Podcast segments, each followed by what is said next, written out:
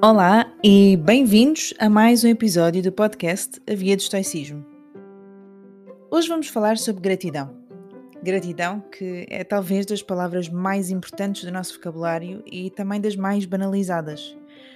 Tanto que nos últimos tempos temos vindo até a observar que tem havido um crescente movimento, quase, que goza com quem se sente ou fala sobre a gratidão muitos influencers ou pessoas que têm presença online têm vindo a contribuir para a diminuição da percepção da importância de sermos gratos. Ser grato, hoje em dia, ou hashtag grato, é quase visto como uma fragilidade. Porque o importante, ou que a sociedade nos diz que é importante, é não ficarmos pelo que temos, é procurar sempre mais. Ou seja, o que temos nunca é suficiente para nos sentirmos gratos. Eu tenho muita dificuldade em lidar com isto talvez pela forma como fui educada ou simplesmente pela pessoa em que me tornei e tenho vindo a tornar. Eu sou profundamente grata e relativamente a tudo. Às vezes, até se calhar é um exagero, mas eu sei que sou a pessoa que sou hoje por todas as coisas que me aconteceram, boas e más, pelo que não poderia nunca deixar de me sentir grata por terem acontecido. Tenho objetivos de vida que ainda quero alcançar, como qualquer outro como mortal, e sim, isto é totalmente compatível com o estoicismo, mas sou muito grata por tudo o que tenho hoje. Para os estoicos, a gratidão é talvez o sentimento mais importante. Lemos em todo o lado menções à gratidão, desde Cícero, que disse que a gratidão não é apenas a maior virtude, mas a mãe de todas as virtudes. Seneca, que disse que devemos fazer todos os esforços para sermos tão gratos quanto possível. A escritores estoicos mais contemporâneos, como Donald Robertson. Em 2014, Donald Robertson fez uma apresentação chamada Stoicism and Love na Stoicism Today Conference, que já agora aconselho muito a ver.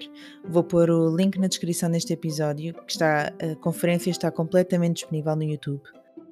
Quase como um resumo-chave daquilo que é o estoicismo, sugeriu que é possível ver o estoicismo fundamentalmente como uma filosofia de amor, não só, mas principalmente porque a apreciação e gratidão definem como um estoico vê o mundo. Há uns dias, estava na minha varanda a ler e olhei para o céu e vi um avião. De forma automática, o meu pensamento surgiu: Boa viagem, malta! E sorri. Quem me conhece sabe que adoro aviões. Transmitem-me um sentimento inexplicável, por isso nem vou tentar explicar aqui. Não vale a pena. Mas poucos hão de saber que sempre que vejo um avião, desejo verdadeiramente uma boa viagem a quem lá vai dentro. Não há forma absolutamente alguma de saber quem são, de onde vieram e para onde vão, mas são pessoas como eu que, seja por que motivo for, estão no avião. E eu quero mesmo que façam boa viagem e que corra tudo bem. Desde que tinha tamanho suficiente para reparar nos aviões no céu, tenho mostrado à minha filha que isto é algo que devemos sempre fazer.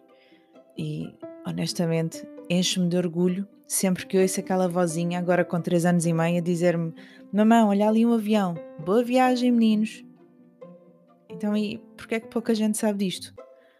Porque provavelmente sempre tentei não expor os meus pensamentos, porque sei que muita gente acharia, e achará, estranho, desnecessário. Parva até. A verdade é que apesar de fazer isto desde miúda, desde que me lembro, e de nem me ter sido ensinado diretamente por ninguém, como na verdade estou a tentar fazer com a minha filha hoje, eu consigo agora perceber que isso mudou o meu pensamento.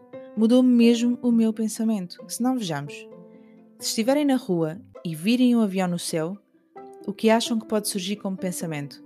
Bem, na verdade, podem ser muitas coisas diferentes, desde não ser absolutamente nada relevante, ou passar pelo tradicional pé de um desejo, ou será que isto era uma coisa só da minha infância no Algarve? Se calhar era, não sei.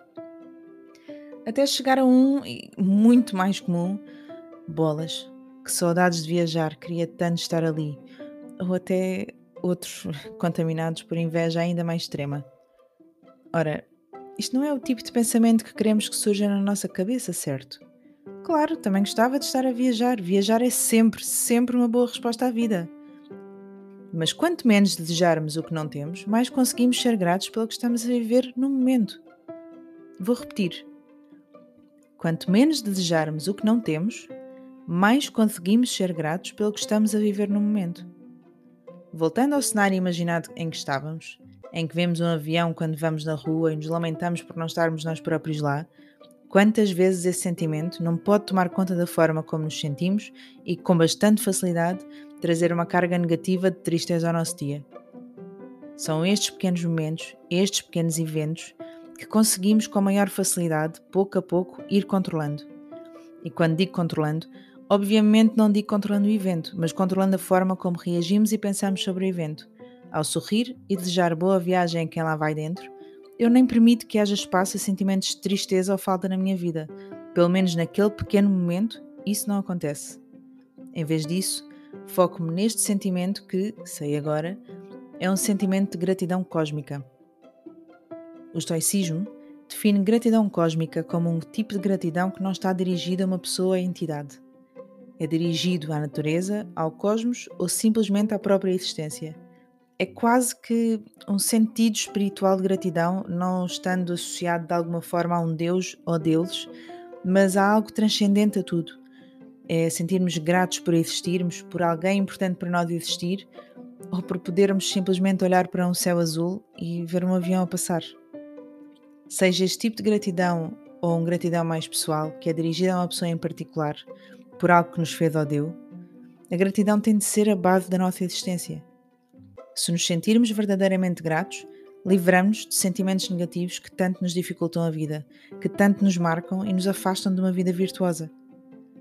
Tal como tudo o que temos falado sobre o estoicismo, também isto é muito mais fácil dizer do que aplicar. Sei perfeitamente isso. Vivemos numa sociedade que tem tido muito mais sucesso no marketing de filosofias e modos de estar na vida que se afastam daquilo que o estoicismo defende. Mas acreditem, passo a passo, uma pequena mudança de cada vez, vamos conseguindo mudar a nossa forma de encarar e viver a vida. Não só por nós, mas pelas pessoas que partilham esta viagem connosco. No episódio anterior, deixei-vos um pequeno desafio as 24 horas sem queixumes. Disse-vos que iria estar a fazer convosco e pedi que me fossem dando feedbacks da vossa própria experiência. Fui recebendo alguns e eu própria, deixem que vos diga, ainda não consegui cumprir as minhas primeiras 24 horas. Mas lá chegarei e irei continuar a tentar até se tornar uma rotina para mim. Neste episódio, quero deixar um novo desafio que, para muitos de nós, sei que nos vai tirar da zona de conforto. Ao longo desta semana, tirem um momento do vosso dia, todos os dias, para de forma consciente pensarem em alguma coisa pela qual se sentem gratos. E digo coisa para ser mais abrangente, mas pode ser mesmo tudo. Gratos por respirar, pela saúde, pelo pôr do sol, pelas pessoas da nossa vida, por café. Pode ser literalmente qualquer coisa. Se for uma pessoa, faça um esforço de o dizer. É um exercício que fazemos tão raramente que muitas pessoas nem sabem a importância que podem ter para as outras. Vão ver que quanto mais tempo fizerem este exercício de forma consciente, mais vão dar por vocês a terem este sentimento de forma espontânea. É um caminho, mas um caminho que vale mesmo a pena percorrer. Por isso, sejamos gratos. Mesmo nos momentos maus da nossa vida, há sempre alguma coisa pela qual nos podemos e devemos sentir gratos. E com isto termino por hoje Vemo-nos no próximo episódio. Até já!